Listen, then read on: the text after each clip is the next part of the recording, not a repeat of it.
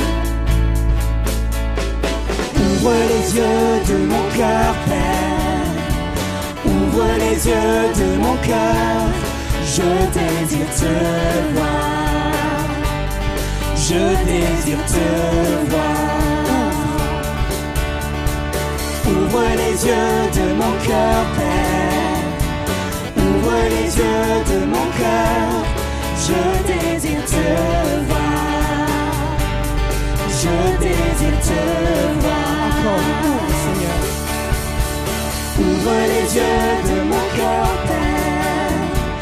Ouvre les yeux de mon cœur. Je désire te voir. Je désire te voir. Élevé au plus haut des cieux. Rayonnant de l'éclat de ta gloire.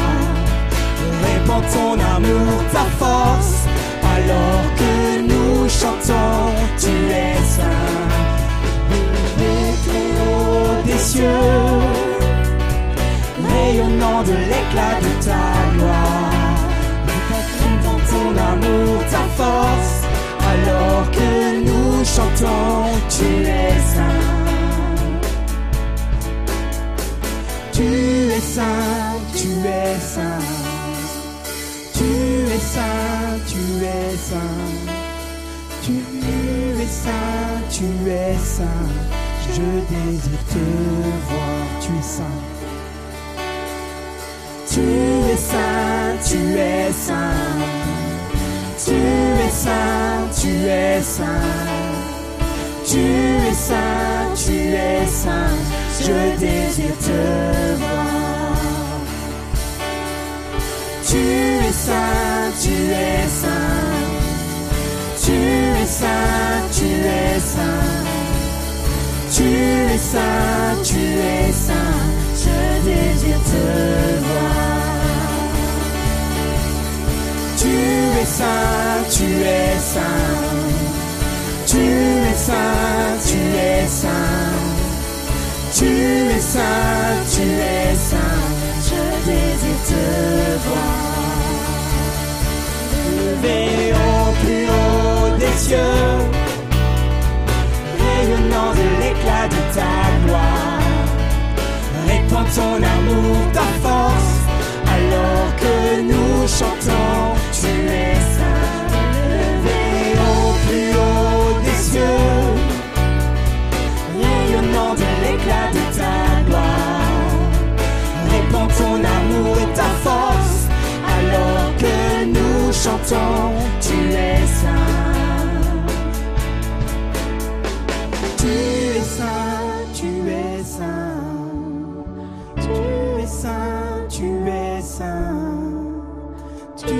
saint, tu es saint. Je désire te voir. Tu es saint, tu es saint. Tu es saint, tu es saint.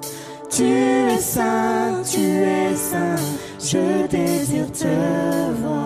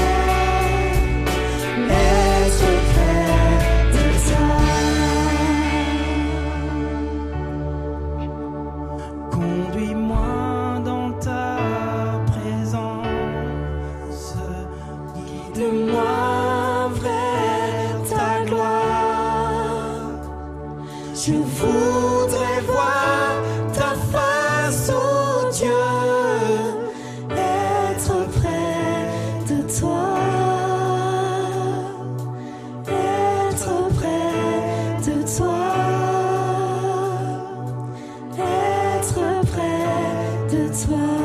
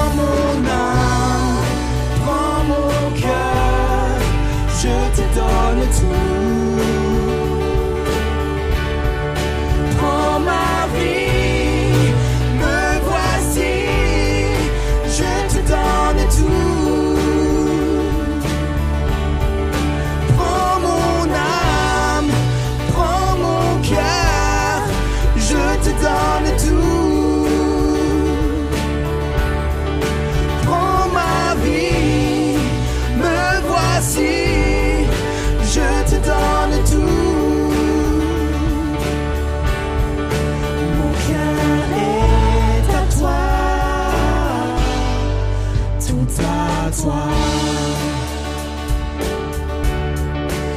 toi.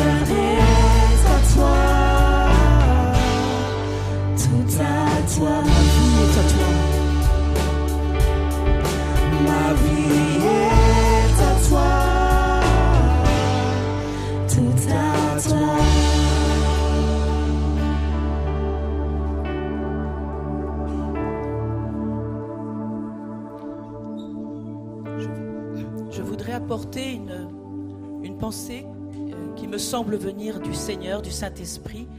Et pour ceux qui nous découvrent pour la première fois, je précise que nous sommes une église qui pensons que Dieu peut parler encore aujourd'hui de différentes façons et qu'il peut parler aussi bah, au travers de simples personnes comme euh, nous pouvons être, nous chrétiens. Voici ce que je pense avoir reçu. La haine s'est glissée dans ton cœur. Et tu sens qu'elle euh, pousse en toi, qu'elle développe euh, ses, ses branches, ses fruits. Tu as l'impression d'être empêtré dans ce réseau de haine. À la fois, tu n'en veux pas, mais en même temps, tu es prisonnier, prisonnière. Et vraiment là, tu ne sais plus quoi faire. Tu as crié vers Dieu et tu as l'impression qu'il ne t'a pas répondu. Tu as lu sa parole, tu as jeûné, tu as l'impression qu'il ne t'a pas répondu. Mais en fait, il t'a déjà répondu, mais veut précisément te le dire maintenant et te dire à l'origine de ta haine, il y a une colère. Et à l'origine de ta colère, il y a une blessure. Oui, tu as eu mal,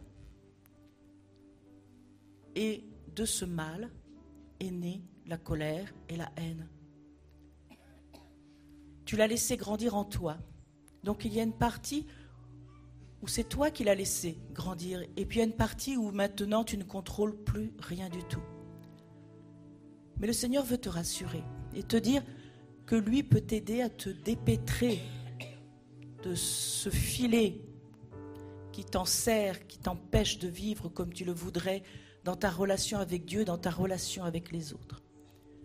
Mais il y a un pas cependant que toi, tu dois franchir en premier. Et ce pas, c'est celui du pardon. Oui, oui, tu as été blessé. Oui, tu as souffert. Oui, tu peux dire que c'est la faute aux autres.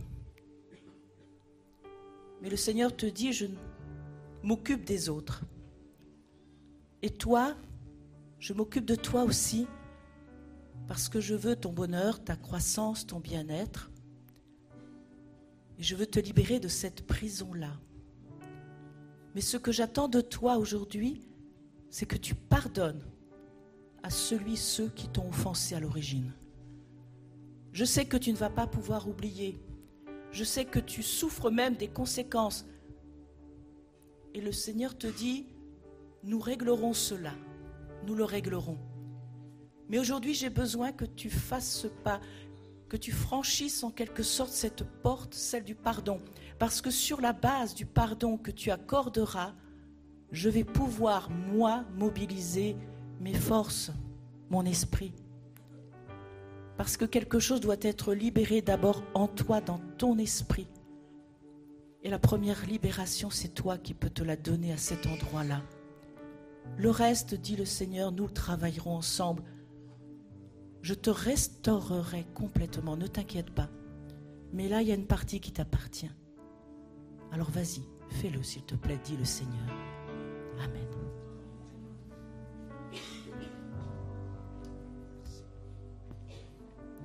Je voudrais pas qu'on laisse tomber cette parole, mais qu'on puisse prendre le temps ce matin de la mettre en application. Et alors qu'on est encore les yeux fermés, alors qu'on va prendre ce temps de cœur à cœur avec Dieu, c'est important de considérer que ce matin, il y a peut-être un, moment dans ta vie qui va amener à ce que tu repartes de ce lieu complètement libre, parce que tu auras fait ce pas de foi. On a chanté ce chant qui nous dit Je te donne tout, je te donne mon cœur. Et peut-être tu t'es dit Mais moi j'ai du mal à le chanter parce que justement il y a ce qui vient d'être cité. Et ce matin, le désir de nos cœurs avec l'église de l'Épi, c'est qu'on puisse prier les uns pour les autres pour sortir de cette réalité. Dieu est le Dieu qui libère. Jésus a tout payé pour que tu puisses partir de ce lieu libre, libre de ce fardeau qui t'enchaîne depuis si longtemps. On va prendre un temps pour prier et après on reprendra ce chant qui nous dit je te donne mon cœur et, qu'on puisse ensemble prendre cette décision de dire Seigneur je veux pas repartir avec ce même fardeau. Que je, Seigneur je, l'abandonne entre tes mains. Je vous inviterai, on va, prier ensemble si vous voulez bien. C'est l'église de l'Épi ensemble va prier. Si pour ceux que vous le souhaitez, mettons-nous debout ensemble, prenons cette position, dire Seigneur, il y a quelque chose à gagner ce matin. Et c'est ensemble avec l'Église qu'on va prier pour ces frères, ces sœurs qui sont dans cette situation, pour ceux qui aujourd'hui vivent ça. On va prier là ensemble avec l'Église de l'Épi, en communion les uns avec les autres, et gagner des victoires ce matin. Seigneur, on est debout là avec l'Église de l'Épi. Seigneur, on mesure à quel point les blessures ont pu marquer, entacher des vies. Et combien, Seigneur, aujourd'hui, certains luttent avec ces blessures pour sortir. Mais Seigneur, combien l'ennemi nous ramène en arrière? Combien, Seigneur, nous sommes tiraillés? Et ce matin, ensemble, avec l'église de l'Épi, on va intercéder pour tous ceux qui sont bloqués, enfermés. Seigneur, dans la haine, dans la colère. Seigneur, on veut saisir, on veut, on veut considérer, Seigneur, que tu es le Dieu qui nous a pleinement et entièrement pardonné. Et Seigneur, on veut saisir ton pardon pour les vies qui sont autour de nous. Seigneur, je te prie pour tous ceux dont les vies saignent encore ce matin. Afin que Seigneur, ta vie vienne comme penser les blessures. Afin que là où Seigneur, la vie a été comme déchirée, Seigneur, tu viennes reconstruire. Tu es le Dieu qui rebâtit sur d'anciennes ruines. Tu es le Dieu qui est capable de reconstruire là où tout, tout, tout est brisé. Tu es le Dieu qui donne des forces là où il n'y a plus de force. Tu es le Dieu qui appelle à l'existence ce qui n'existe pas. Et Seigneur, ce matin, nous sommes devant toi avec l'église de l'Épi, te demandant ta grâce, ta paix, te demandant, Seigneur, à l'action de ton esprit pour une restauration complète et totale. Seigneur, tu travailles avec nous, nous travaillons avec toi, il y a cette collaboration extraordinaire. Et ce matin, sans toi, nous ne sommes rien. Nos yeux sont fixés vers le Dieu de grâce qui vient nous chercher dans notre misère et nous amène vers une pleine et entière liberté. Souffle Saint-Esprit un vent de restauration ce matin restaure les vies et les cœurs. Seigneur, que nos yeux soient fixés sur celui qui nous a pardonné, afin que nous puissions pardonner à notre tour. Merci Jésus, parce que tu es là ce matin et tu parles à nos cœurs. À toi la gloire Jésus. Amen.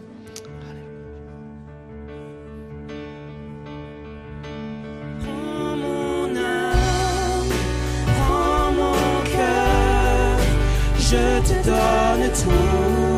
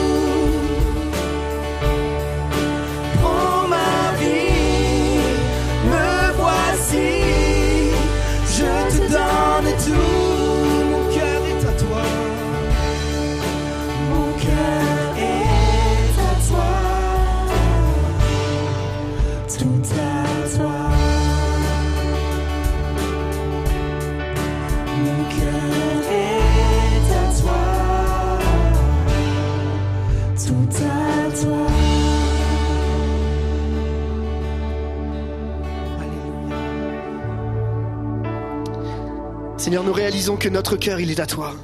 Et tu es le Seigneur de notre âme. Seigneur, ce matin, je crois qu'il y a des choses qui sont débloquées dans les cœurs. Et à travers ce qu'on va continuer à vivre dans ce culte, à travers la communion qu'on a les uns avec les autres, à travers la joie d'être les uns ensemble, de prier les uns pour les autres, Seigneur, on veut croire qu'il y, a des- chaînes qui peuvent tomber ce matin encore. Et Seigneur, des murs qui vont être rebâtis. Parce que tu es celui qui bâtit encore aujourd'hui. Merci, Père. Alléluia, Jésus. C'est tellement bon de savoir que quand on prie les uns pour les autres, quand on serre les coudes les uns avec les autres, quand on se met en communion les uns avec les autres, il y a des choses qui se passent. L'Église vit des changements. L'Église vit des transformations. Et c'est à ça que Dieu nous appelle et c'est à ça que Dieu appelle l'Église. Jésus est celui qui transforme les cœurs encore aujourd'hui. Est-ce que vous le croyez? Amen. Est-ce que tu peux le dire à ton voisin? Jésus transforme les cœurs encore aujourd'hui. Même si tu n'oses pas trop le dire. Jésus le fait. Il est capable de le faire. Infiniment au-delà de tout ce que tu peux imaginer ou penser. Amen. Amen. Merci à l'équipe de louange de nous avoir conduits. On est vraiment bénis de vivre dimanche après dimanche la présence de Dieu et, et tout le travail qui est fait au niveau des bénévoles, de tous ceux qui s'engagent dimanche après dimanche afin que l'église de l'Épi puisse grandir, puisse aller de l'avant. Et j'aimerais prendre un temps particulier euh, pour que l'église puisse vivre encore la communion. Pourquoi? Parce qu'on croit que quand on prie ensemble, il y a des choses qui se passent. Et ce matin, on va avoir la joie de faire la présentation d'une petite puce d'un bébé. Et j'aimerais inviter Vanessa et Sébastien à nous rejoindre avec la famille. Je vais Lise aussi si tu veux bien me- me rejoindre. On va prier ensemble et on va vivre ce temps fort. Vous savez, quand l'Église prie pour les enfants, quand l'Église prie pour les ados et les jeunes, il y a des choses qui se passent. Et l'Église grandit. Les enfants, les ados et les jeunes, c'est l'Église d'aujourd'hui. Et on va avoir ce temps ensemble, ce, ce temps de bénédiction et on va pouvoir prier pour Siloé. Est-ce qu'on peut les applaudir?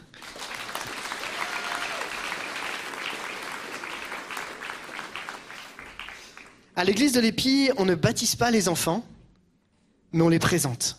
On les présente à Dieu. Et en les présentant à Dieu, on les présente aussi à l'église. Comme ça, vous les connaissez. Mais aussi, on croit que quand on va prier les uns avec les autres, quand on va présenter Siloué au Seigneur, bien Dieu dépose aussi des choses sur sa vie. Et on prie pas que pour les enfants. On prie pour les parents aussi. On sait que c'est un sacré défi d'être parent. On sait que c'est quelque chose qu'on ne fait pas à la légère et que ça demande un travail de tous les jours et toutes les nuits. Mais on sait que quand on remet entre les mains de Dieu la famille, on connaît et on voit combien Dieu agit et prend soin de nos familles. Vanessa et Sébastien, vous avez une énorme responsabilité. Mais Dieu vous les a confiés pour que vous puissiez être une bénédiction pour Siloé et Gabriel. Et on sait que vous allez les amener encore plus loin que ce que même vous, imaginez, sur un chemin que Dieu a tracé pour chacun d'entre eux. On croit que Dieu bénit la famille parce que c'est lui qui l'a instituée. C'est lui qui en est l'auteur. C'est lui qui nous accompagne. Et c'est lui qui est jour après jour avec nous. Alors, est-ce que vous voulez bien à l'église de l'Épi qu'on puisse prier avec eux? Alors on va se lever ensemble, je sais, je vous demande de vous asseoir, de vous lever, mais quand on se lève, on, prend comme position et on dit, voilà, on s'associe à la prière pour Siloué. Je demande à Alice tu veux bien prier et euh, on va les bénir dans le nom de Jésus. Seigneur, nous sommes devant toi parce que nous croyons qu'en remettant nos vies et nos responsabilités entre tes mains, nous ne craignons pas parce que tu es notre soutien. Nous croyons, Seigneur, que la famille a cette valeur sur ton cœur. Et tu es celui, Seigneur, qui renouvelle nos forces, nos cœurs. Te prions, Seigneur, aujourd'hui pour Vanessa, pour Sébastien, qui ont eu la grâce, la joie et le privilège d'accueillir Gabriel, Siloé dans leur famille. Te remercions aujourd'hui pour Siloé. Nous te la remettons, Seigneur, parce que nous croyons que tu as un plan, une mission de vie pour elle, Seigneur, et dans tout ce qu'elle est appelée à faire, tu seras à ses côtés. Prions pour euh, cette famille, qu'ensemble, le Seigneur, il soit uni, même dans l'adversité, dans la tempête, qu'il puisse rester dans le calme, dans ce, cet œil du cyclone, parce que rien, rien ni personne ne pourra les séparer de ton amour, parce que tu es celui qui pourvoit en tout et pour tout. Nous sommes encore devant toi, humbles, croyant que tu es celui qui est notre force, notre bouclier, notre soutien. Alors encore que cette famille puisse raconter les merveilles Seigneur, que chacun des membres puisse être euh, à ton nom un honneur, un privilège pour toi, pour ta gloire. Amen. Amen. Je ne veux pas laisser partir sans qu'on puisse s'engager avec l'Église à prier pour eux. Alors, est-ce qu'il y en a ici qui sont prêts à prier pour cette famille? Levez voir la main qu'on le voit. Bon, ben voilà, ça fait un paquet de monde pour vous qui va prier pour vous, qui va vous soutenir. Vanessa et Seb, que Dieu vous bénisse dans cette énorme tâche. Mais bien sûr. Je voulais profiter de ce moment pour euh, vous remercier. Ma grossesse, elle a été très compliquée et je sais que l'Église m'a portée. Je sais que l'Église a prié pour moi. J'ai eu des visites, j'ai eu de l'aide, j'ai eu des mots d'encouragement, des textos quand j'étais hospitalisée. Et voilà, je voulais vous dire merci parce que j'ai vraiment vécu la famille de Dieu au travers de cette épreuve. Merci Vanessa pour ton témoignage.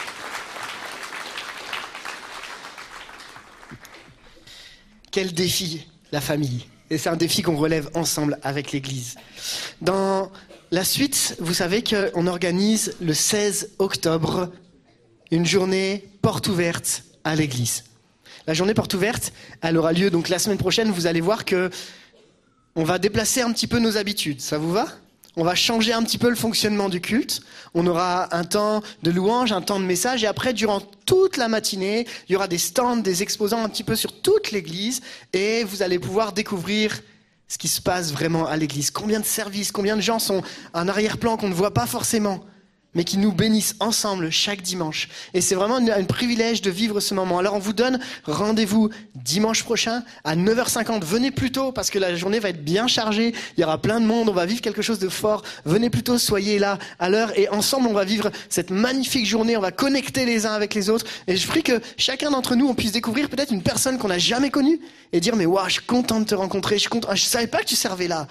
Ça me fait tellement plaisir de te rencontrer. Et peut-être qu'au fond de votre cœur, il y a quelque chose qui va brûler en disant, et si je m'engageais? Et si j'allais un petit peu plus loin dans le service pour l'Église? Et si je, choisissais de bénir la communauté? Et je crois que c'est des moments qu'on va vivre ensemble d'une manière extraordinaire. Il y a un week-end d'ado qui est organisé du 22 au 24 octobre. Alors pensez à les inscrire, c'est un week-end fort qui vont vivre ensemble. On les emmène, ils vont quelques, quelques jours dans un coin reculé et on va prendre soin d'eux. On va passer des temps de qualité du 22 au 24 octobre. N'hésitez pas à la sortie, il y a Vito qui se tient avec le, le staff cadeau qui sont là. Les ados sont tous là à gauche, là. Vous êtes là les ados? Ouais, ils sont là, voilà, ils lèvent la main, ils osent pas trop parce que quand on est ado, on lève pas trop la main, mais là, il y en a qui le font quand même. Et euh, on prie déjà pour que ce week-end soit un week-end béni. En tout cas, si vous êtes parent d'ado, n'hésitez pas à aller, les, euh, aller inscrire votre ado, c'est hyper important.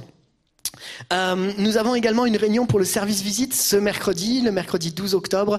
Euh, nous serons à 19h euh, pour un temps sur comment on fait une visite avec le pasteur Michel Schneider qui sera avec nous. Alors à toute l'équipe du service visite, n'hésitez pas à nous rejoindre, c'est vraiment important qu'on puisse se former pour progresser ensemble. Enfin, nous avons besoin de bénévoles pour le service vidéoprojecteur, pour le ménage, pour la sono, bref, on a besoin de vous. Parce que l'église, c'est pas l'équipe pastorale, c'est pas le conseil spirituel, c'est pas le conseil, c'est tous ensemble. C'est ça l'Église. C'est nous les uns avec les autres. C'est vous, c'est nous, et ensemble on progresse pour que le royaume puisse grandir. Alors, on a vraiment besoin de bénévoles. Alors, si vous êtes dispo, vous allez voir l'accueil, vous dites, hey, Fred, Robin, je suis dispo, euh, donne-moi toutes les infos, et Fred et Robin seront heureux à l'accueil de vous donner les informations pour pouvoir vous inscrire et pouvoir faire partie des différents services et être un bénévole et bénir l'Église. Je laisse maintenant la parole au pasteur Raymond Pierre, qui va nous introduire sur encore deux annonces et introduire le prédicateur. Voilà, bonjour à tous. Donc juste pour vous rappeler, les hommes, que le samedi 29 octobre, nous avons notre conférence Iron Man. Donc euh, le visuel devrait apparaître. C'est avec le pasteur Jérémy Besnard de l'église de Rive de Gier. Il y aura le groupe de louanges Momentum qu'on aura pour tout le week-end avec nous à l'EPI sur euh, le thème Un homme de choix. Hier, on a eu une conférence pour les couples. Qui était présent hier à la conférence? Il y a quelques mains qui se lèvent, ok. Donc si ça vous a plu, est-ce que vous pouvez taper des mains Parce qu'on ne va pas pouvoir vous interroger les uns avec les autres. Mais j'imagine que ces applaudissements traduisent l'encouragement que vous avez reçu. Vous savez, toute notre année, elle est sur ce thème de la communion et de, soigner nos relations. Hier, on a travaillé au, public particulier des couples et euh, fin du mois, on veut travailler au public particulier des hommes. Vous savez, euh, un orateur peu connu a dit la chose suivante, et je rigole, il est en face de moi qu'il n'y a pas d'église, euh, l'église peut pas être plus en santé que les familles qui la composent. Les familles qui la composent peuvent pas être plus en santé que les couples qui les composent, et les couples qui les composent peuvent pas être plus en santé que les individualités. C'est pourquoi on veut ce temps fort avec les hommes. Alors c'est un temps où on va écouter ce que Dieu a à nous dire, mais aussi un temps de connexion les uns avec les autres. Et pour ça, on a mis tout ce qu'il fallait pour pouvoir vous connecter. Il y aura du café, il y aura des knacks, et il y aura du houblon. J'en dis pas plus. Donc, si vous voulez vous inscrire, il y a un, flyer à l'accueil avec le QR code. C'est gratuit. N'hésitez pas à scanner, à vous inscrire. On veut vraiment vivre ce temps fort ensemble pour connecter ensemble les uns avec les autres, être des frères de fraternité qui s'appuient, les yeux fixés sur le ciel, les pieds sur terre, mais les yeux fixés au ciel. Alors, si vous êtes des hommes, on vous attend le samedi 29. Maintenant, j'ai le privilège d'annoncer notre orateur du matin, pasteur Denis Morissette, qui nous vient du Canada. C'est un ami de l'EPI. Ça fait quelques années maintenant qu'il est avec nous, qu'il partage avec nous. Euh, c'est un bonheur d'être un ami. Vous savez, Denis a été présent quand maman est décédée. Denis a été présent quand mon épouse a été malade. Et c'est des gens comme ça qui sont précieux, qui veillent sur nous, qui ont toujours une attention. Alors bien sûr, il y en a plein d'autres, hein, je ne vais pas citer Yolande, etc.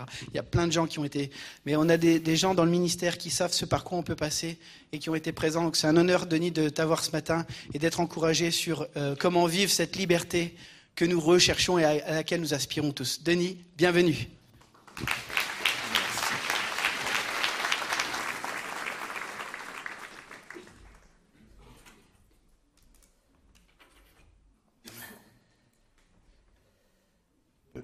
le baisser un tout petit peu, s'il te plaît. Je, sens. C'est pas encore. C'est parfait. Bonjour à vous tous et à vous toutes. Ça va? Ça fait quand même un bon moment que vous n'avez pas entendu un accent euh, provenant du Québec, n'est-ce pas? Euh, je suis content d'être avec vous. Euh, vous savez, dans cette période de pandémie, cette éclipse de presque deux années, j'ai été confiné au Canada.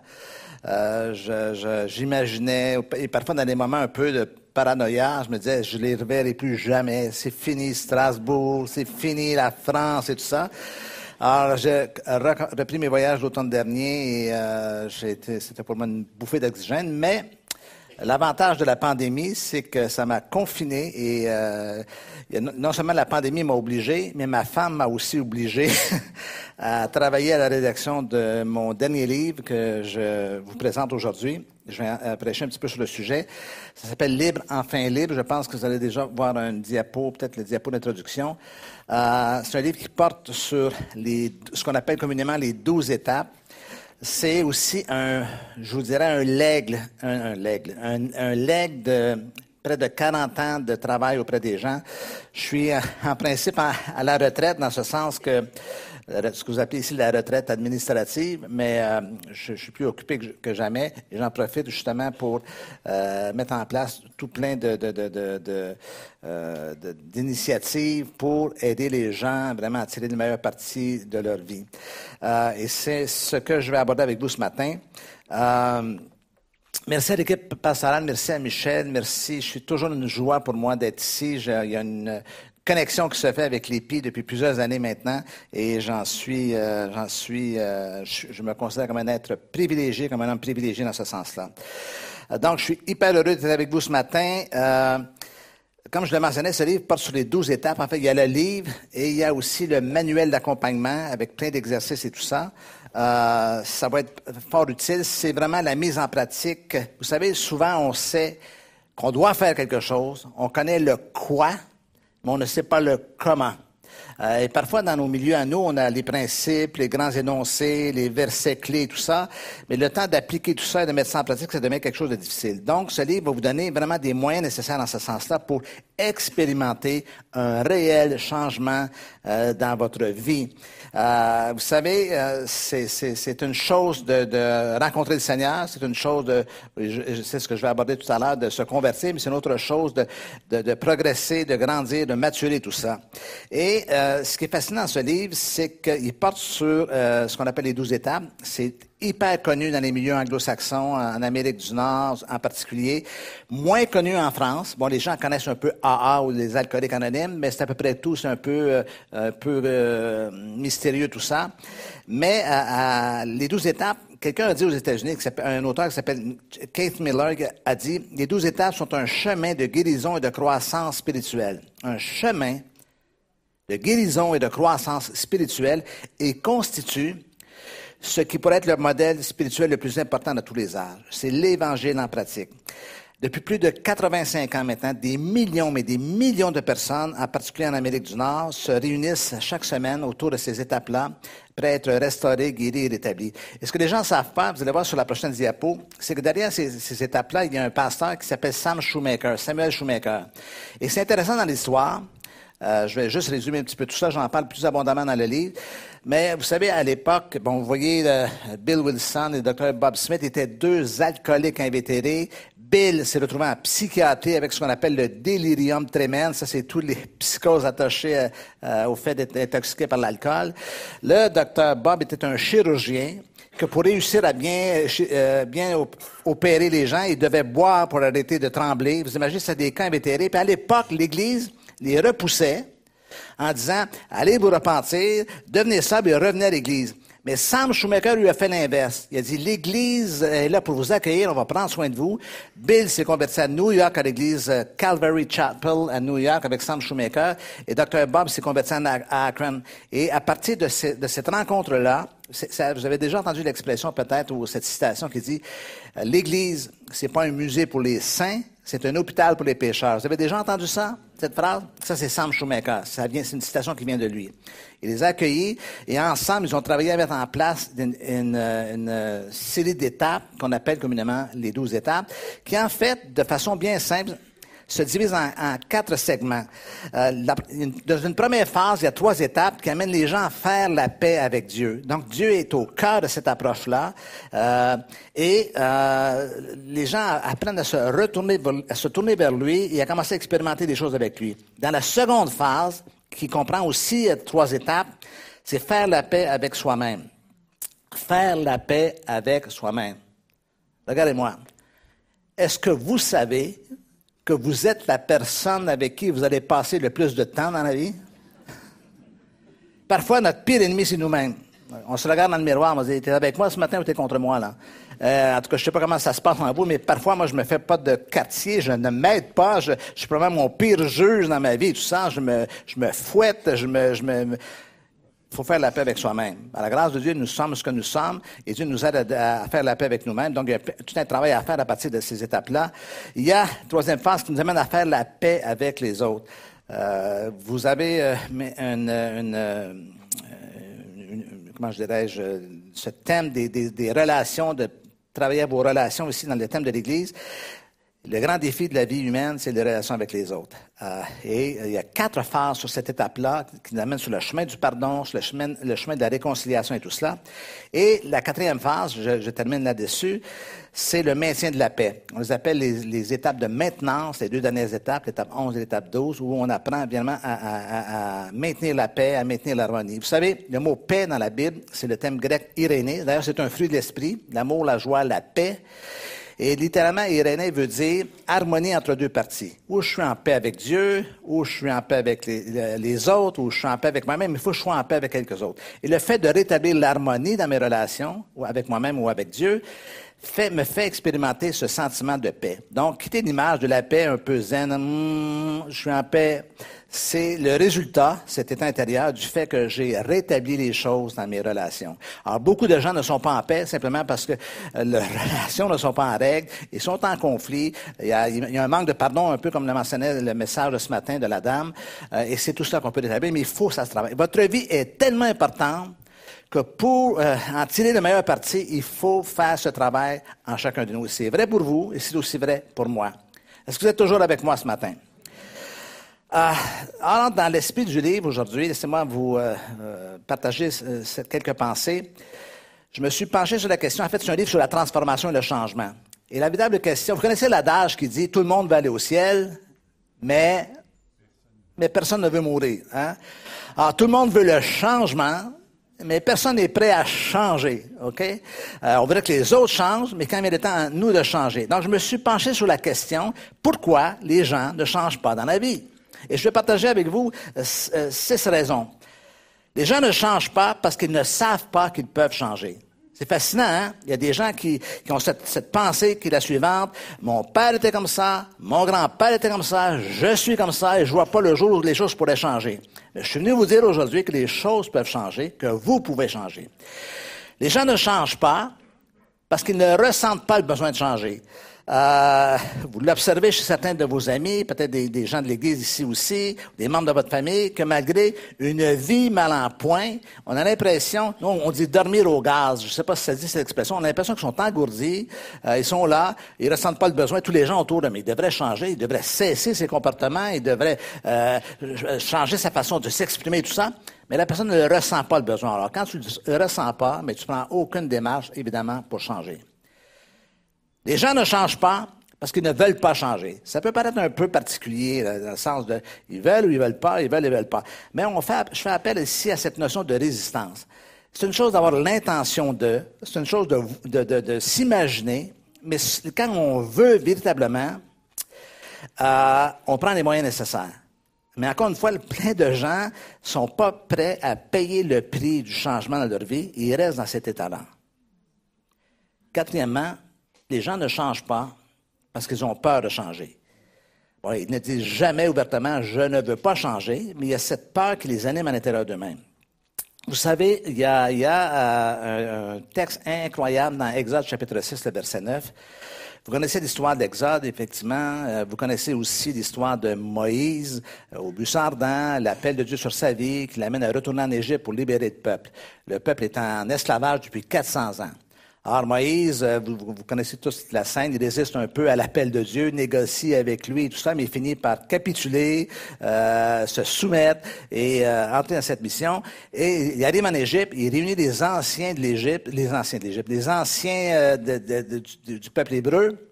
Et là, il leur dit, voici, le Seigneur m'a appelé, on va, je vais vous, on va sortir d'ici, vous êtes libérés, l'Éternel a entendu vos prières et vos cris. Et le texte dit avec justesse, l'angoisse et la dure servitude les empêchait d'écouter Moïse. Là, ils n'ont pas bougé, hein? Ils ne se sont pas levés, ils n'ont même pas commencé la longue marche de l'Exode. Le seul fait d'entendre Moïse dire ce qu'il dit, euh, vous allez sortir d'Égypte, l'angoisse et la dure servitude les empêchaient. Deux facteurs qui sont tout aussi réels à l'heure actuelle dans la vie des gens. C'est l'angoisse qui nous empêche de changer entre le connu douloureux et l'inconnu générateur d'anxiété, vous savez ce que les gens vont choisir? Le connu douloureux. Ils vont rester sur place. OK? Et le deuxième facteur, c'est la servitude. Euh, que, que signifie pour nous la servitude? Bien sûr, c'est l'esclavage et tout ça, mais vous savez, dans le contexte, quand ça fait 400 ans qu'un peuple est en, est en esclavage, ils n'ont connu que l'esclavage. Leur, leur- père était esclave, leur, leur- leur- grand-père, et de génération en génération, sur à peu près euh, 10 générations, selon la, la façon de voir dans, dans la vie moderne, c'est aussi une génération à 40 ans. Donc, euh, quand ça fait euh, toutes ces années que tu es esclave, tu penses comme un esclave, tu marches comme un esclave, tu vis comme un esclave parce que ça devient quelque chose d'identitaire. Tu es devenu esclave. Euh, pas simplement à cause des conditions sociales ou environnementales, à cause de, ta nature propre. Avec toutes ces années, c'est formaté comme un esclave. Alors, quand tu es devenu comme ça, tu as de la difficulté, à t'imaginer ce que serait la liberté, ce que serait ta condition autre que la condition actuelle. Et c'est cette, cette forme de pensée qui les empêche de changer. Alors, les gens ne changent pas parce qu'ils ont peur de changer. Êtes-vous toujours là? Les gens ne changent pas parce qu'ils ne font rien pour changer. Ils espèrent, ils rêvent, ils en parlent, ils imaginent, ils s'imaginent, mais ne prennent pas les moyens pour corriger la situation. Le changement prend place dans l'action. Vous pouvez passer votre vie entière à réfléchir, à vous imaginer, à conceptualiser, à faire des plans, mais si vous ne bougez pas, les choses ne bougeront pas. Et dernièrement, les gens ne changent pas parce qu'ils ne peuvent pas changer. L'apôtre Paul, dans l'Épître aux Romains, au chapitre 7, mentionne l'élément suivant. Il dit J'ai la volonté, mais non le pouvoir. Vous savez, moi, je suis un Nord-Américain et euh, les États-Unis, c'est 45 minutes de chez moi, hein, ce petit pays euh, tout, tout, tout, tout minuscule. Et euh, les États-Unis, c'est le pouvoir. Hein? Euh, le power. Tu, tu peux changer si tu veux changer. Vouloir, c'est pouvoir et prendre les moyens nécessaires. Mais on se rend compte, à travers des- la réalité des Saintes Écritures, que vouloir n'est pas toujours pouvoir. Que, par exemple, devant les addictions, devant les, grands problèmes de la vie, parfois on est tellement submergé qu'on a beau vouloir, et l'apôtre Paul mis le doigt juste sur cette situation-là. J'ai la volonté, mais non le pouvoir de faire le bien. Qui me délivrera de ce corps de mort, de cette condition, de cette situation, de cet état? Et la réponse, grâce soit rendue à Jésus-Christ. Je peux vous poser une question ce matin? Quels sont ceux ici qui croient que Jésus peut changer une vie? Vous êtes certains? Quels sont ceux qui croient que Jésus peut changer une vie? Maintenant, je suis conscient que dans une église chrétienne, vous étiez pour lever la main, mais j'aimerais vous dire que je pense différemment que vous. Je ne crois pas que Jésus change une vie. Oh là là, oh là, oui, il s'en va, le frère? Je ne crois pas que Jésus change une vie. Je crois que Jésus change une personne. Mais quand la personne se met à changer, qu'est-ce qui se passe? Sa vie se met à changer. Là, il dit, ah, c'est la même chose. Pas tout à fait. Pas tout à fait, parce que ce matin, je voudrais vous encourager, au lieu de prier en disant, Seigneur, change ma vie, change ma condition, change mon mari, change ma femme, vous allez dire, Seigneur, change-moi, transforme-moi, fais de moi ce que toi tu veux que je sois. C'est là, Dieu doit avoir accès à ma personne pour me transformer, me changer. Il va changer ma vie que dans la mesure où, bien sûr, je vais changer et je vais transformer. Si vous voulez, on va jeter un coup d'œil sur euh, un texte du Nouveau Testament, une rencontre entre Jésus et un personnage méprisable. C'est un des, plus bels exemples, un des plus bels exemples de, transformation dans le Nouveau Testament, un épisode clé. Si vous voulez, le texte va apparaître à l'écran aussi. Euh, il y avait là un homme appelé Zachée. C'était le chef des correcteurs d'impôts. Il était riche. Il cherchait à voir qui était Jésus. Mais comme il était de petite taille, il ne pouvait pas y parvenir à cause de la foule. Il courut alors en avant et grimpa sur un arbre, un sycomore, pour voir Jésus qui devait passer par là. Quand Jésus arriva à cet endroit, il leva les yeux, il dit à, il Dépêche-toi de descendre, Zachée, car il faut que je loge chez toi aujourd'hui. Zachée se dépêcha de descendre et le reçut avec joie. En voyant cela, cela tous, tous critiquaient Jésus. Ils disaient, cet homme est allé loger chez un pécheur. Zachée, debout devant le Seigneur, lui dit, Écoute, maître, je vais donner la moitié de mes biens aux pauvres. Et si j'ai pris trop d'argent, à quelqu'un, je vais lui rendre quatre fois autant. Jésus lui dit, Aujourd'hui, le salut est entré dans cette maison. Répétez après moi. aujourd'hui, le salut est entré dans cette maison. Un peu plus convaincant. Aujourd'hui, le salut est entré dans cette maison. Dites, wow! Il s'est passé quelque chose. Jésus valide quelque chose.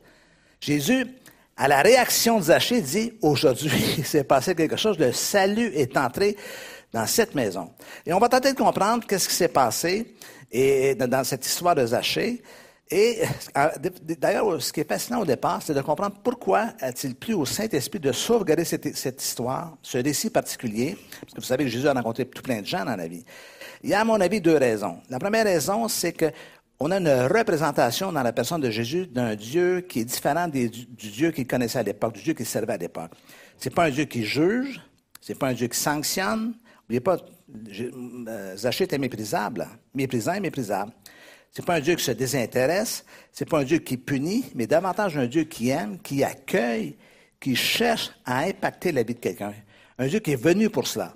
Et c'est ça la, personnification de Jésus.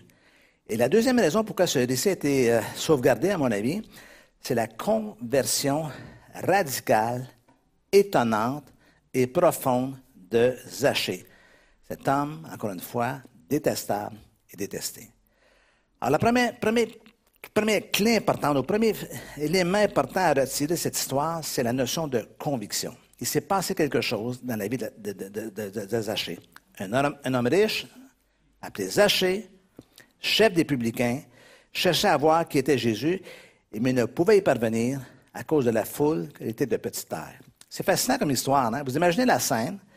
Euh, vous savez que Zachée, le texte mentionne que trois caractéristiques importantes dans la personne de Zachée. Premièrement, c'est un homme qui était, euh, c'est un homme de pouvoir, il était chef des péagers. Les péagers, à l'époque, c'est ceux qui prélevaient les impôts et les taxes sur les routes, sur les ponts, dans l'entrée des villages et des villes et tout ça.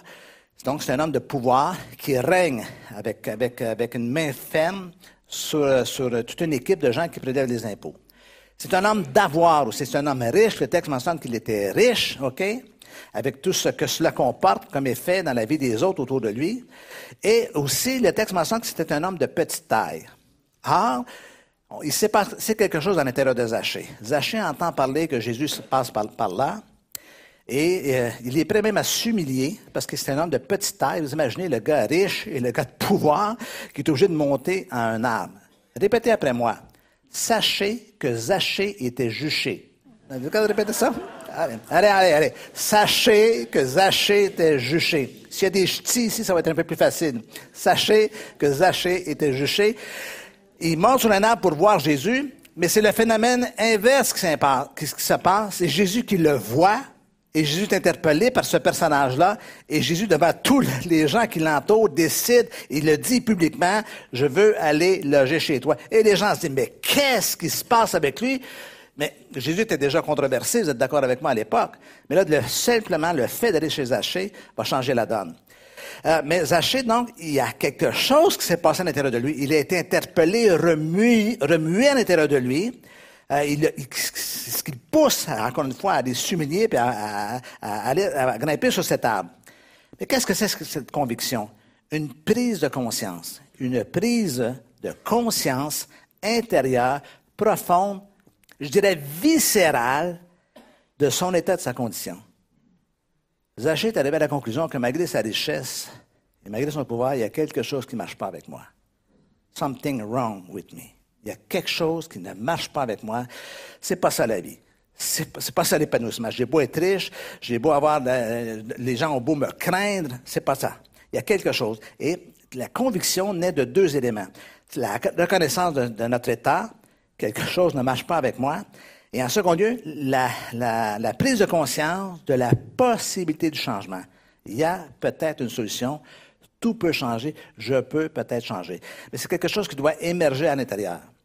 Quelque chose qui monte. Et on a tous été confrontés, c'était mon cas euh, avant ma conversion, où à quelque part je suis arrivé à ce constat dans ma vie il y a quelque chose, il doit y avoir autre chose dans la vie que ce que je suis en train de vivre, d'être toujours empiété dans les problèmes, dans les conflits et tout cela. Et là commence à naître, cette, cette, prise de conscience. De, le problème, c'est moi, là. OK? Et la perspective du changement. Il y a peut-être une solution. Et je dois me tourner vers cette solution. Il y a un auteur anglais qui s'appelle Chesterton qui a dit, ce n'est pas qu'il ne voit pas la solution, c'est qu'ils ne peuvent même pas voir le problème. On ne peut pas régler quelque chose dont on n'est pas conscient. Et c'est ça la, la, le sens de la conviction. Qu'est-ce qui nous empêche de voir ou de prendre conscience de notre état? C'est un petit mécanisme à l'intérieur de tous les humains, de tous les humains sans exception. Ça s'appelle le déni. Et le déni prend deux formes.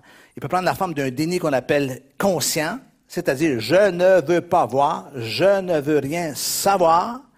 Et il y a une autre forme du déni qu'on appelle inconscient, c'est que je ne peux pas voir, je ne vois pas, je suis aveugle. À moins que cette barrière du déni soit rompue, les gens n'iront pas à un, stade ultérieur vers la possibilité d'une transformation et d'un changement. C'est le refus de voir la réalité qui nous fait souffrir davantage. Mais tôt ou tard, survient une crise dans notre vie. Et la façon dont on va, faire face à cette crise va déterminer notre bonheur futur et le dénouement des situations de notre vie. Ça peut être une épreuve, ça peut être un échec, ça peut être une perte, ça peut être un divorce, ça peut être un problème avec un enfant, mais cela doit nous interpeller au point de dire, hum, il y a quelque chose qui ne marche pas, il faut que je règle ce que je dois régler. Le second facteur qu'on voit dans la vie de Zachée, c'est un terme qu'on n'utilise plus beaucoup dans, euh, dans, notre monde moderne, c'est la contrition. Moi, j'ai un, un arrière-plan catholique. Quand j'étais jeune, on avait un acte, de, on faisait l'acte de contrition. OK? Et le mot contrition, on n'entend pas beaucoup parler, mais c'est quelque chose de, de l'ordre des émotions. Regardez bien. Mais Zachée, se tenant devant le Seigneur, lui dit, Voici, Seigneur, je donne aux pauvres la moitié de mes biens. Et si j'ai fait tort de quelque chose à quelqu'un, je lui rends le quadruple. Vous êtes d'accord avec moi qu'il y a une émotion derrière cela? Il y a comme un regret. Il y a comme. Qu'est-ce qui le pousse? Vous savez, une émotion, c'est un moteur. Ça nous amène à bouger, à réagir d'une certaine façon. Zachée semble avoir des regrets. Et en fait, la prise de conscience qui provient de sa, conviction, cette, conviction qui, qui, monte en lui, qui augmente en lui, euh, il y a une, une charge émotionnelle dans tout cela. Et cette prise de conscience, parfois, va générer des émotions qui sont fort désagréables. Ça peut être la culpabilité, ça peut être la honte, euh, ça peut être euh, la tristesse, ça peut être le désespoir aussi. Malheureusement, de nos jours, ces émotions désagréables, ces émotions qu'on appelle des émotions négatives, on tend à les anesthésier, à les engourdir par l'alcool, par les drogues, par la, médication, peu importe toutes les stratégies des êtres humains, par la fuite dans quoi que ce soit au lieu de les reconnaître et de comprendre le message que ces sentiments-là veulent nous, envoyer. Euh, cette contrition, c'est quoi? C'est l'état d'une personne qui est plein de regrets pour une faute commise et qui veut réparer les erreurs passées. Je me sens pas bien. Je veux régler les choses. Je, je prends conscience que ce que j'ai fait, c'est pas bien. Et ça doit me pousser à faire des changements dans ma vie. La souffrance, vous savez, elle est porteuse de messages. Euh, elle nous rappelle qu'il y a quelque chose d'autre à attendre de la vie, euh, de ma condition. Malheureusement, encore une fois, nous l'étouffons au lieu de, se laisser interpeller. Et c'est étonnant, je dirais même à la limite, c'est fou ce que les gens sont prêts à faire pour ne pas ressentir la douleur à l'intérieur. Mais elle est porteuse de messages. Et, non seulement ils ont de la difficulté à, ressentir cette douleur ou à, ils sont prêts à tout pour ne pas la ressentir, mais au point tel, à un point tel qu'ils vont souvent causer de la douleur aux autres pour masquer leur propre douleur. Vous connaissez l'expression? Les gens blessés blessent les autres. Les gens meurtris, les gens qui ont mal font, mal, ils font du mal aussi. Au lieu de prendre conscience de cela et de dire, il faut que je fasse quelque chose de ma vie. Euh, il y a un prochain texte qui va apparaître à l'écran, dans l'épître de Jacques, si vous pouvez changer la diapo. Euh, Jacques chapitre, chapitre 4.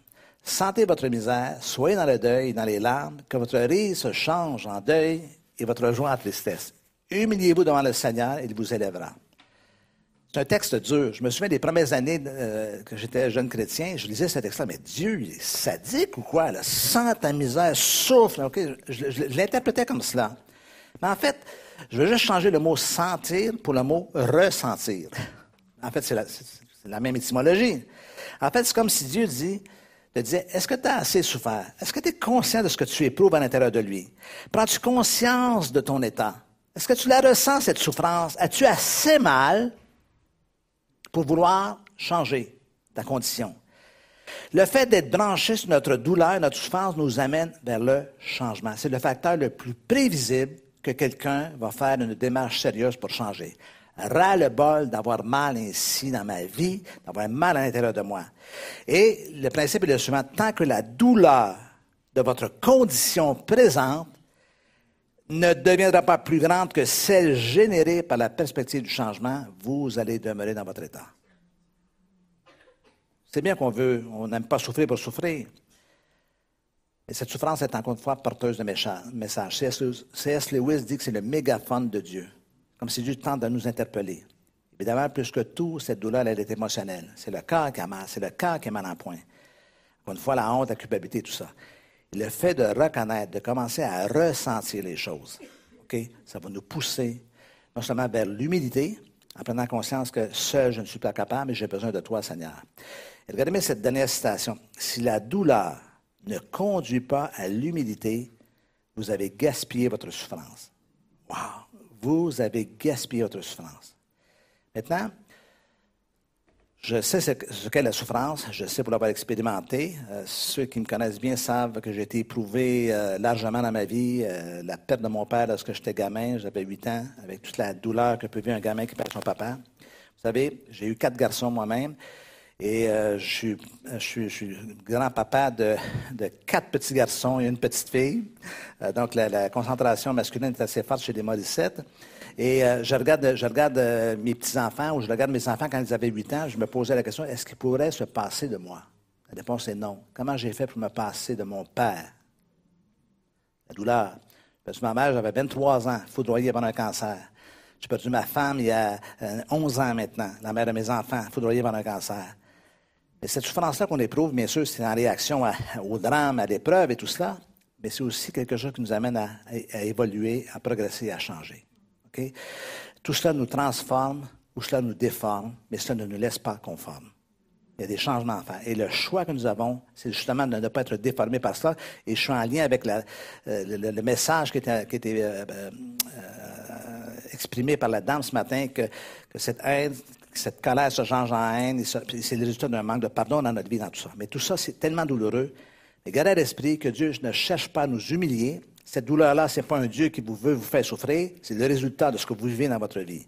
Dieu ne cherche pas à nous faire souffrir, mais il cherche à éveiller en nous notre conscience, prendre conscience de quelque chose qui ne va pas.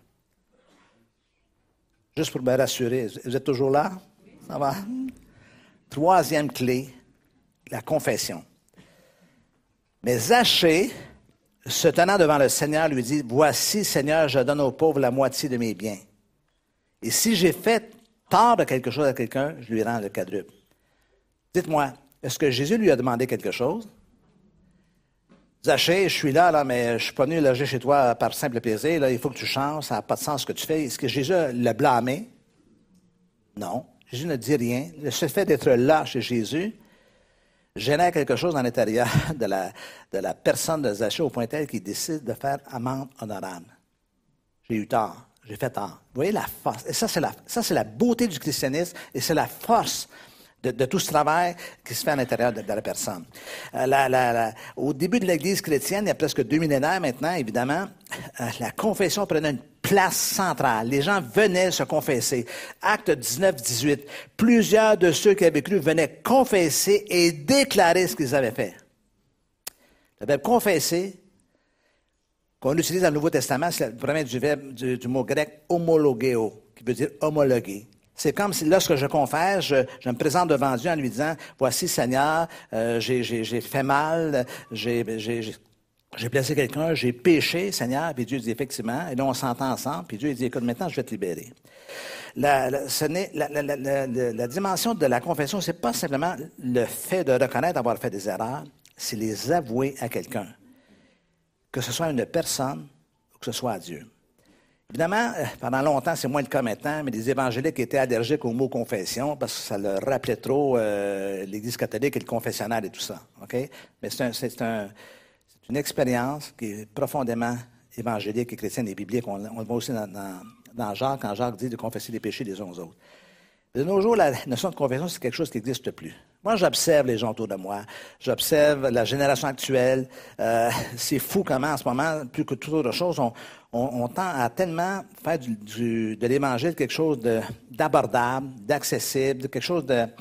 Je cherche le meilleur thème à utiliser, quelque chose de euh, politiquement correct, qui fait qu'à quelque part, on, on dilue un tout petit peu le message. Ça se change en, motivation, ça se change en toutes choses. Et, et c'est pas mal en soi. On a besoin d'être motivé, évidemment. Mais le problème chez l'être humain, plus que toute autre chose, c'est le péché. Euh, Chesterton, l'auteur que j'ai cité un peu plus tôt, a dit Le péché est l'aspect le plus controversé du christianisme, est celui qui se vérifie à chaque jour de façon scientifique à la lecture du journal du matin. Si vous ne croyez plus au péché, achetez-vous le journal. Écoutez le, journal télévisé. Vous allez voir, regardez ce qui se passe autour de vous. Vous allez, apercevoir qu'il y, a un- qu'il y a un bug dans la nature humaine qui s'appelle le péché. Et celui qui vous dit ça, celui qui, qui a une formation de psy, et si j'étais à l'université et j'expliquerais à mes professeurs ou à mes, collègues euh, la notion de péché, je serais rejeté, je serais, méprisé et je serais moqué en disant Mais il vient d'où ce gars-là? Il vient du Moyen-Âge ou quoi? Mais c'est un élément central du christianisme. Vous êtes d'accord avec moi? Regardez bien ce que la Bible dit dans les- l'épître de Jean, première épître de Jean, prochain, euh, prochaine diapo. Si nous prétendons être sans péché, nous nous trompons nous-mêmes et la vérité n'est pas en nous. La deuxième version, euh, euh, deux versets plus loin, ou un verset plus loin. Si nous, disons que nous n'avons pas péché, nous faisons Dieu menteur et sa parole n'est pas en nous. En fait, le problème en nous, ce n'est pas de pécher ou de ne pas pécher. On va toujours finir par pécher à quelque part. On peut pas dire, on n'est pas dans un état glorifié, on n'est pas au ciel, on doit composer avec tout ce qui se trame dans la vie humaine, dans les relations sur cette planète. Donc, on est confronté à cela. Mais la réponse est dans le prochain verset. Prochaine diapo. Mais si nous confessons nos péchés, et si nous confessons nos péchés, nous pouvons avoir confiance en Dieu, car il est juste, il pardonnera tous nos péchés et nous purifiera de tout mal. Et le sens de purifier ici, quitter l'image un peu mystique de la purification, c'est la transformation, c'est le changement, c'est le fait que Dieu va extirper ça de notre vie. Et je vous citais Chesterton, je l'ai- vous l'avez sur la diapo. L'idée fondamentale de cette dimension, de cette conversion de Zachée, c'est cet élément de, confess- de confession, il a reconnu les choses. Vous savez, euh, nous, chrétiens, on est parfois très particuliers. hein. Euh, on fait les choses par habitude. Vous avez tous vécu cette expérience. Quelqu'un vient vous voir au début de la réunion le dimanche matin et dit Frère, si jamais je vous ai fait quelque chose, pardonnez-moi. Et moi, à chaque fois, je dis Oui, qu'est-ce que vous m'avez fait? Et là, une hésitation. Mais, si jamais, à quelque part, par accident, euh, sans intention, je vous ai blessé, je, je m'en excuse. On est, on est, on est, on est, c'est tellement flou là, que ça englobe quoi tout cela? La difficulté pour un être humain, OK? La difficulté de dire les choses, d'avouer les choses, et c'est ça la confession. OK? Parfois, euh, je dis à ma femme, excuse-moi ma chérie, euh, tu t'excuses de quoi? Mais je pense qu'hier, j'ai été un peu impatient. Et, et, euh, et tu t'excuses, là? Répète encore.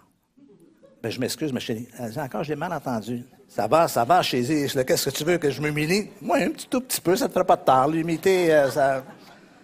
La réalité, c'est que c'est, difficile à dire. On confesser les choses, c'est excessivement difficile. Mais c'est le prix à payer pour pouvoir changer. Alors, n'hésitez pas à. On l'humiliation, c'est désagréable, mais on n'en meurt pas. Soyez assurés, on n'en meurt pas. Et d'ailleurs, les gens humbles ne sont jamais humiliés. C'est les orgueilleux qui sont humiliés. Les gens humbles ne sont jamais humiliés. Quatrième et dernière clé, la conversion. Maintenant, j'aimerais réussir, par la grâce de Dieu, à vous amener un peu dans une dimension différente de la conversion. On revient au texte de Zachée. Seigneur, je donne aux pauvres la moitié de mes biens, et si j'ai fait tort de quelque chose à quelqu'un, je lui rends caduc. C'est à la confession de cela que Jésus a réagi en disant Le salut est entré dans cette maison. Donc Jésus a vu qu'il s'est passé quelque chose. Mais encore une fois, on, regarde le tableau. Zachée est un homme de pouvoir, donc l'humiliation pour lui, ce n'est pas quelque chose d'agréable. Et c'est un homme d'avoir, c'est un homme riche. Et là, ce, qui, ce sur quoi il a bâti sa vie, sur la richesse, sur son état, sur sa condition, là, il remet tout ça en question. Vous savez, la conversion désigne un changement complet. Et le résultat provenant de ce changement. Trop souvent, nous associons la conversion à un changement de religion, de croyance ou de conviction. Mais la conversion, c'est une expérience plus que toute autre chose. C'est un changement intérieur qui, qui, finit par se manifester à l'extérieur, qui devient visible aux gens. D'ailleurs, au lieu de, dire aux gens, moi, Jésus a changé ma vie, je suis un converti, laissez les gens vous dire, mais qu'est-ce qui t'est arrivé? Ta vie a donc changé. On, met en mots des, expressions parce que ça fait partie de notre langage évangélique. Et malheureusement, souvent, la conversion est perçue et prêchée comme une expérience d'un seul moment. Je me suis converti en 1975 ou en 1980, en 1985. On a l'impression que le travail est terminé. Ça y est. Mais en fait, j'aimerais vous dire que vous devez vous convertir régulièrement, à chaque instant. C'est un retournement, la conversion. C'est un, changement complet. Et encore une fois, je le répète, le résultat présent de ce changement, le fruit du changement. C'est un peu comme, c'est un peu comme une plaie. Vous savez, plus la désinfection de la plaie se fait soigneusement, plus la guérison va germer promptement. Ça, c'est un fait, c'est un fait scientifique, c'est un fait moderne. Le christianisme a bouleversé le monde à une époque parce qu'il proposait un changement à tous ceux qui se tournaient vers Jésus, à tous ceux qui reconnaissaient l'état délabré de leur vie. Prendre conscience de ça les amenait à se tourner vers autre chose. Malheureusement, les gens, les plus que toute autre chose, cherchent un coupable à l'extérieur au lieu de regarder un peu à leurs propres conditions. Je dis souvent à la blague au Canada, je le mentionnais hier d'ailleurs, il y a toujours quelqu'un à blâmer. Il s'agit de trouver la bonne personne. Oui, quand c'est pas le président de la République, c'est euh, le maire de la ville, quand c'est un enfant, c'est un conjoint, c'est un parent. Mais arrive le moment on doit regarder à notre propre condition, à notre propre état et à notre propre vie. Je demande aux musiciens de se rapprocher, de venir me rejoindre, s'il vous plaît, sur la plateforme. C.S. Lewis a dit un jour, l'auteur euh, anglais, si la conversion n'apporte aucune amélioration dans les actions ou le comportement extérieur d'une personne ou d'un homme, alors je pense que sa conversion était largement imaginaire. Ce matin, je suis venu vous parler de changement, de transformation. Je crois que c'est l'essence du christianisme. Je crois qu'au-delà du salut, c'est-à-dire le fait d'être en présence de Dieu pour, l'éternité, dans ce sens-là, c'est toute une question de transformation. Je vous l'ai dit, on a mis beaucoup d'emphase sur la vie après la vie, euh, d'être dans la présence de Dieu pour l'éternité, ou passera-tu l'éternité, mais on a mis moins d'emphase sur la transformation de la personne. Mais l'impact de notre témoignage est dans notre personne dans ce que les gens vont voir dans notre, dans notre vie. C'est le défi que nous avons. Et maintenant, quand je parle ainsi ce matin, loin de moi l'intention de vous culpabiliser ou de mettre un poids sur vos épaules, mais c'est simplement de vous amener à cette ouverture. C'est agréable d'être changé. C'est agréable d'être transformé. Moi, j'aime mieux la version de qui je suis en ce moment que celle qui précède ma conversion en 1975. Là.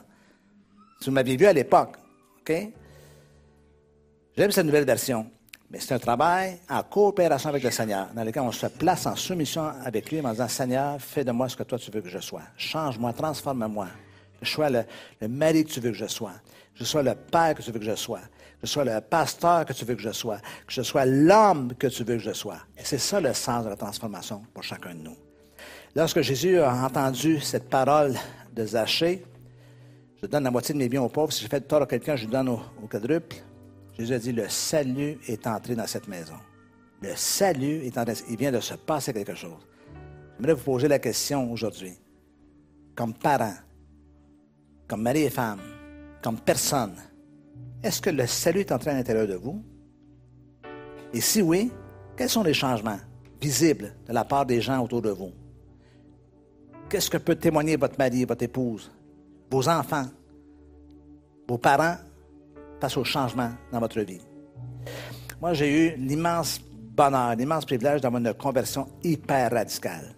je dis Paul sur le chemin de Damas. Je n'étais pas l'apôtre Paul, puis je n'étais pas à Damas non plus. Mais dans mon petit patelin, quand Dieu m'a touché, un point tel que je me souviens, c'est une scène qui me revient. Je suis en train de prendre mon petit déjeuner le matin chez ma mère. Je vivais chez ma mère à l'époque, ma mère était veuve. Ma mère m'a dit Qu'est-ce qui t'arrive je suis en train de prendre mon café le matin, tout doucement, je, ne bouge pas, là, je fais rien. Euh, je pense que je lis le journal ou, quoi. Qu'est-ce que tu as changé, là? Tes yeux sont plus pareils. Qu'est-ce qui s'est passé avec toi? Tellement changé que mes frères aînés sont venus me voir et m'ont dit, mais qu'est-ce qui se passe avec toi? Là, t'as fini. Tu bois plus, tu te bats plus, tu, je dirais pas le reste, c'est, c'est censuré. Tu fais plus ça, là. Mais qu'est-ce qui t'arrive? T'es pas normal, mais qu'est-ce qui se passe avec toi? C'est fou. Quand, quand je fais les 400 coups à gauche et à droite, je suis normal, et quand je reprends le chemin droit, je suis anormal. Voyez-vous? Et le changement, c'est cela. Et le changement, c'est cela. Mais c'est pas un changement qui se fait en une seule fois. Sam Schumacher a dit un jour, les convertis de la première génération deviennent facilement les pharisiens de la deuxième génération. Dites, aïe, aïe, aïe. En chacun de nous sommeille ce petit pharisien qui veut remonter à la surface, qui fait qu'on regarde les gens de haut, parce que maintenant, nous, on est des gens bien. Mais en fait, si le salut rentre dans notre maison, il faut à quelque part que ça se, se, se, démontre de façon visible dans la vie des gens. On peut dire Amen à cela? Ce matin, on a parlé de changement, de transformation. Ce n'est pas quelque chose qui s'adresse simplement aux autres. On voudrait voir les autres changer.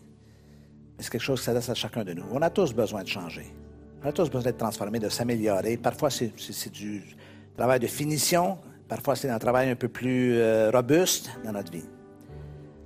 Je termine avec une dernière anecdote. Vous pouvez garder les yeux fermés quelques instants. On raconte l'histoire d'un père qui voulait un jour faire la grâce matinée. Il se retrouvait aux prises avec son bambin, son petit garçon, qui lui ne voulait plus dormir. Et ce dernier n'arrêtait pas d'importuner son père en disant Lève-toi, papa, lève-toi, papa, en dépit du fait que son père refusait de se lever. Finalement, devant l'obstination de son fils, le père cherche de quoi l'occuper, puis il trouve une feuille avec la map monde. Une, une map monde qu'il déchira en une cinquantaine de morceaux. Puis il lança à son garçon le défi de tout remettre en ordre et de reconstruire la carte. Il se doutait bien que le, petit garçon ne pouvait pas savoir où se situaient tous les pays. Quinze minutes plus tard, à son grand étonnement, le petit garçon revient et dit Papa, papa, papa, réveille-toi, j'ai terminé. Ah, c'est pas vrai, t'as pas terminé. Mais c'est quoi? Qu'est-ce qui se passe au juste? Sachant, encore une fois, que son fils ne pouvait pas connaître les pays. comment tu as fait pour, réussir cela? Comment tu as fait au juste? Ça a été très facile, papa. Parce que de l'autre côté de la carte du monde, il y avait l'image d'une personne. Lorsque j'ai eu replacé la personne, tout le monde est revenu à sa place. C'est drôle, c'est anecdotique, mais si on veut que notre monde change, que notre monde retrouve sa place, se remette en place, il faut que nous changions. Et ce matin, pendant qu'on va chanter ce chant à quelques reprises, je vais vous ouvrir très grand vos cœurs devant Dieu. Et encore une fois, mon intention n'est pas de euh, que vous ayez un fardeau sur les épaules, mais que simplement vous ayez cette joie intérieure en disant Seigneur, c'est vrai que je suis un pécheur, c'est vrai que j'ai des manquements, c'est vrai, mais je me place devant toi en te demandant de me transformer encore une fois, de continuer à me transformer sans arrêt, Seigneur, jusqu'à ce que j'arrive à la stature parfaite de ton Fils Jésus-Christ. On peut reprendre le chant? Alléluia. Merci Jésus.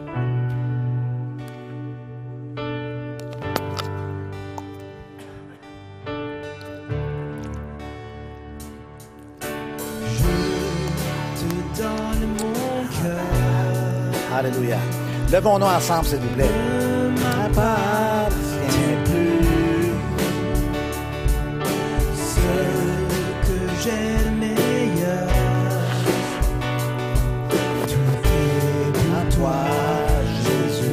Alléluia, Jésus. Un parfum de valeur. Alléluia. Dites-le lui. Sur toi est répandu. Alléluia, Jésus. C'est le franc de mon cœur. Je suis à toi, Jésus. Alléluia, Seigneur. Mon âme, prends mon cœur. Je te donne tout. Alléluia, Jésus. Prends ma vie, me voici je te donne tout. Alléluia Jésus. Mon cœur est à mon âme. Je te donne tout. Alléluia Jésus. Prends ma vie, me voici. Je te donne tout. Alléluia Jésus. Mon cœur est toi, tout à toi. Alléluia Jésus, Alléluia Seigneur Jésus. Tu donnes mon cœur, il ne m'appartient plus. Alléluia Jésus. Ce que j'ai de meilleur, je t'ai par toi. Alléluia, Seigneur. Parfum de. Alléluia, Jésus. Dieu Tout-Puissant, Dieu Tout-Puissant. Ton esprit, ton esprit, lieu. Par ton esprit. C'est de mon cœur. Je suis à toi, Jésus. Alléluia, Seigneur. Ma je te donne tout. Alléluia, Seigneur. Prends ma vie, me voici, je te donne tout. Prends mon âme, prends mon cœur, je te donne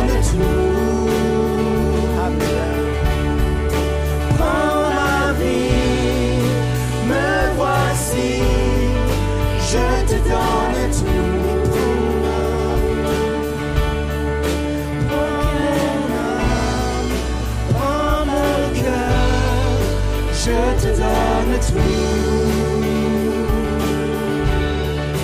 Prends ma vie, me voici, je te donne tout.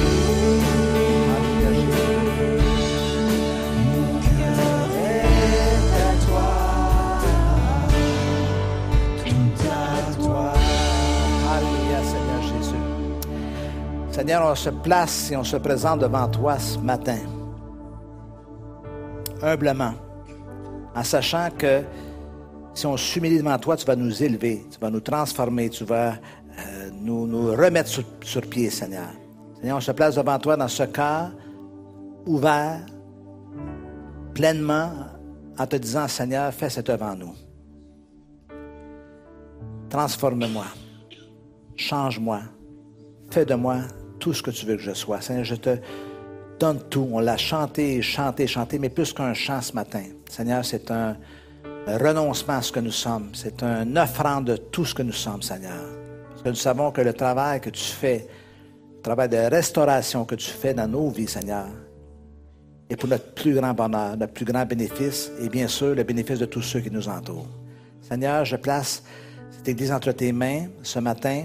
Je place chaque personne ici qui est devant toi, Seigneur. Tu connais les luttes, les, combats, tu connais les défis auxquels nous allons faire face. Tu ne nous as jamais promis que la vie serait facile. Mais tu nous as assuré d'une chose, Seigneur, c'est que jamais, jamais tu ne nous abandonnerais. Et aujourd'hui, nous avons cette certitude et fais grandir en nous cette conviction, Seigneur, qu'en dépit parfois de la reconnaissance et du malaise de voir ce que nous sommes, nous avons la conviction que tu es là et que tu nous transformes et que tu fais de nous, encore une fois, des vases nouveaux, des vases restaurés, Seigneur. Seigneur, je te demande, par la présence de ton Esprit en celui de faire ce travail, et qu'aujourd'hui ce soit le début pour beaucoup, beaucoup, beaucoup d'entre nous, d'une nouvelle étape, une nouvelle saison, où un nouveau fruit sera porté dans notre vie, Seigneur. Oubliant ce qui est en arrière, nous portons ce qui est en avant, avec la plénitude de ce que tu as pour chacun de nous. C'est en ton nom précieux que j'ai prié, Jésus, pour ta gloire, ton unique gloire à toi. Amen, Amen et Amen. Alléluia, Jésus.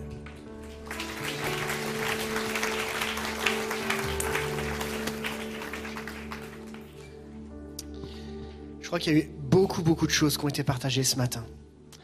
On veut vraiment remercier le pasteur Denis de nous avoir bénis. Est-ce qu'on peut encore l'applaudir?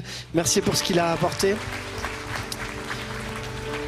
Il se tiendra au, fond de, la salle avec les livres en vente. N'hésitez pas à aller le rencontrer, à passer du temps, à discuter, partager avec lui. Pas trop longtemps, sinon il n'aura pas le temps. Il va rester là jusqu'à 15h ou 16h. Mais, bah, mais voilà, il sera au fond de la salle. N'hésitez pas à passer du temps avec lui et partager.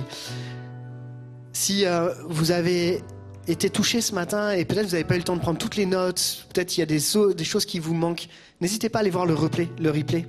On a une page YouTube sur laquelle les dimanches, eh bien, ils sont à chaque fois rediffusés. Vous pouvez suivre, réécouter les messages qui sont prêchés chaque dimanche. N'hésitez pas à aller réécouter le message, reprendre des notes. Peut-être qu'il vous manque des petites informations. C'était tellement dense et en même temps tellement profond qu'il ne faudrait pas qu'on passe à côté de quelque chose. Je veux vraiment vous encourager aussi à tout ce que vous avez reçu durant eh bien, cette matinée.